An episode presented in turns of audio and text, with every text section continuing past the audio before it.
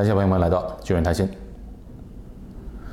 新加坡它向来都被认为是一个比较成功的国家，在一九六五年独立后啊，就迅速的从第三世界国家跃升到现在可以说是比较发达富裕的国家小，但是非常受到尊重的这么一个国家。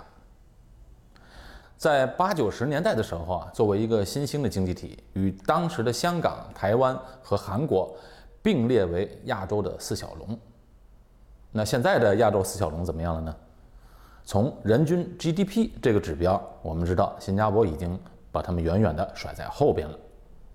二零二零年世界货币基金组织对全世界国家人均 GDP 的排名，新加坡名列第六。是排名在前十五名的国家中唯一一个亚洲国家。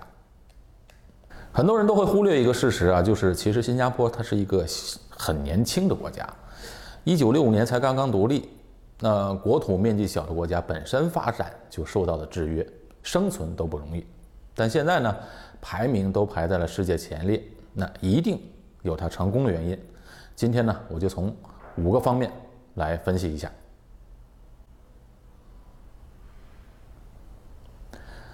一个国家能够发展，能够变得富裕，一定是有原因的。普遍上来讲啊，国家富有的基础有这么几个原因。第一，啊，就是地理位置要四通八达。地理位置是先天条件。那在世界上的很多国家，地理位置的优势啊，使得一些国家要比地理位置相对较差的国家发展的快。那国家里面的一些地理位置占优势的地方啊，也比其他的城市发展的快，哎，这是一个很普遍的现象。新加坡的地理位置有得天独厚的优势，位于马六甲海峡的要地，这是东西方贸易的必经之路。当然，正是由于这样好的地理位置啊，英国人才在这里建立了一个据点，后来逐渐的成为了贸易中心。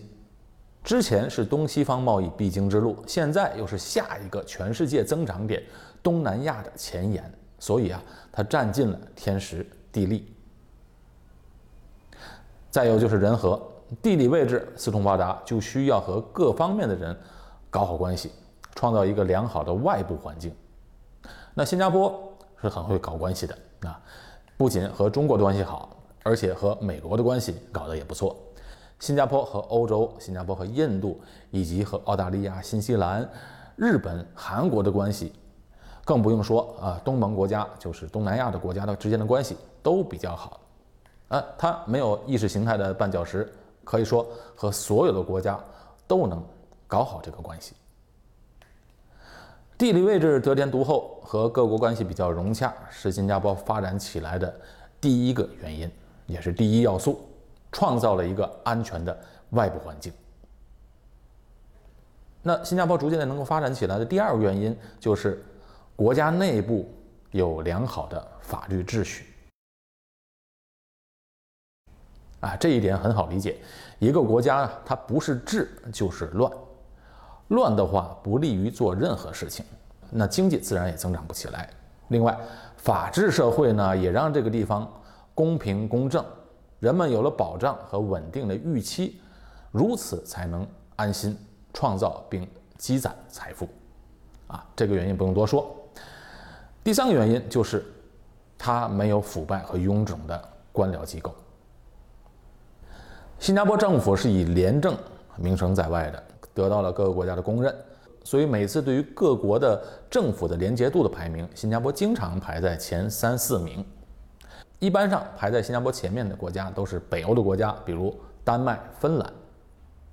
啊，腐败呢就意味着民众的自由度受限，权力需要寻租。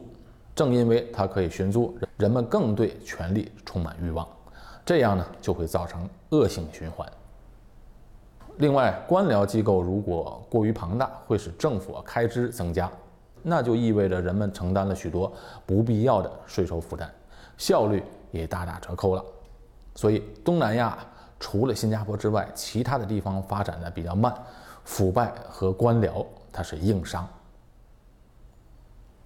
政府能够定利于新加坡发展的政策啊，和有良好的法律秩序、廉洁有效率的政府机构有着很重要的关系。再来说第四个原因，教育。多元文化和双语教育啊，是新加坡经济能够腾飞的重要因素啊。新加坡得利于此特别的大。越是受到良好教育的国民，就越能在市场分工中找到有利于自己的位置，也更有利于一个国家的产业升级。新加坡在教育方面的投入是巨大的，因为本身新加坡没有自然资源，本国人民本身就是最大的资源，所以教育啊是宝贵的无形资产。同时，新加坡对于外国留学生的一些宽松的措施、奖学金制度。吸引了许许多多亚洲其他国家的高材生、学霸，啊，这些啊在新加坡受教育的学子们，毕业后多数都选择留在了新加坡工作生活。那新加坡也由此留下了大量的外来人才，在一定程度上也减缓了老龄化的这个趋势。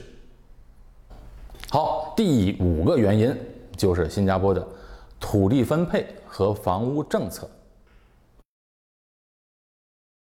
新加坡在建国的过程中啊，采取了很多的政策，都是独创的，而且啊取得了成功。土地分配和房屋政策啊，就是其中一个。你看，全世界绝大多数的国家土地它都是私有制的，但在新加坡呢，政府掌握的土地是最多的。这一点和多数的国家都不太一样。所谓的私有制国家，并不一定是每寸土地都是私有。以美国为例，联邦政府和州政府拥有了大量的公有土地，他们的用途主要是森林保护区和国家公园、铁路、公路、运河、大学的用地等等。但是，大多数的用地啊，还是私有化的。但是，私有化带来了一个最大的问题啊，就是土地兼并，土地或者房子。会越来越集中到少数人的手中，啊，有钱可以买更多的土地或者房子，这样一来呢，越有钱他就越有钱，越没钱就会越没钱。当然，在美国，为了不让土地掌握在少数人的手里，就立法征收了高额的房产税，加上遗产税，所以在美国拥有房子的成本是非常高的。那新加坡呢？它也是以私有制为基础的国家，经济呢是由自由放任的市场经济为原则，但是在土地市场则是由政府主导的。新加坡刚独立的时候就颁布了土地法，这个法案使新加坡拥有了百分之九十以上的土地，哎，这是一个非常高的比例了。这些土地呢，除了规划给工业用地和商业用地发展经济之外，新加坡做了一件当时全世界任何一个其他国家从来没有做过的事情，那就是政府呢，它不靠土地盈利，财政的钱来源也不是卖地的钱，然后呢，它大量的盖房子，以非常低廉的价格卖给国民啊，九十九年的地契，这个政策就一直延续到了现在。那新加坡呢，百分之九十以上的人们拥有自己的房产，那你看在美国。全国平均只有百分之六十多的人拥有自己的房产，而且新加坡又享受了低税率，自住房的房产税啊几乎可以忽略不计啊，很少的。而且新加坡又没有遗产税，所以啊，在新加坡的房产市场，它并不是一个自由的市场经济。土地不掌握在大财团手里，掌握在政府手里。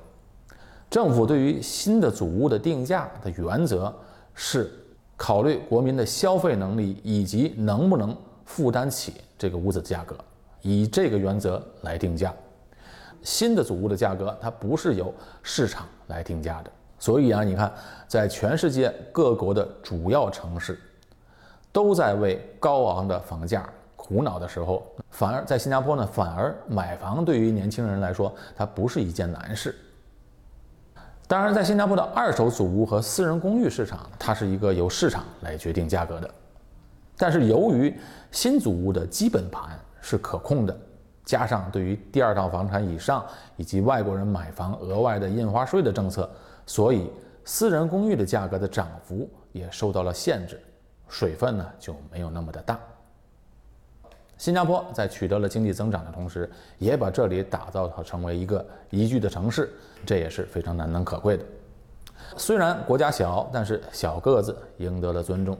希望呢，这里今后越来越好。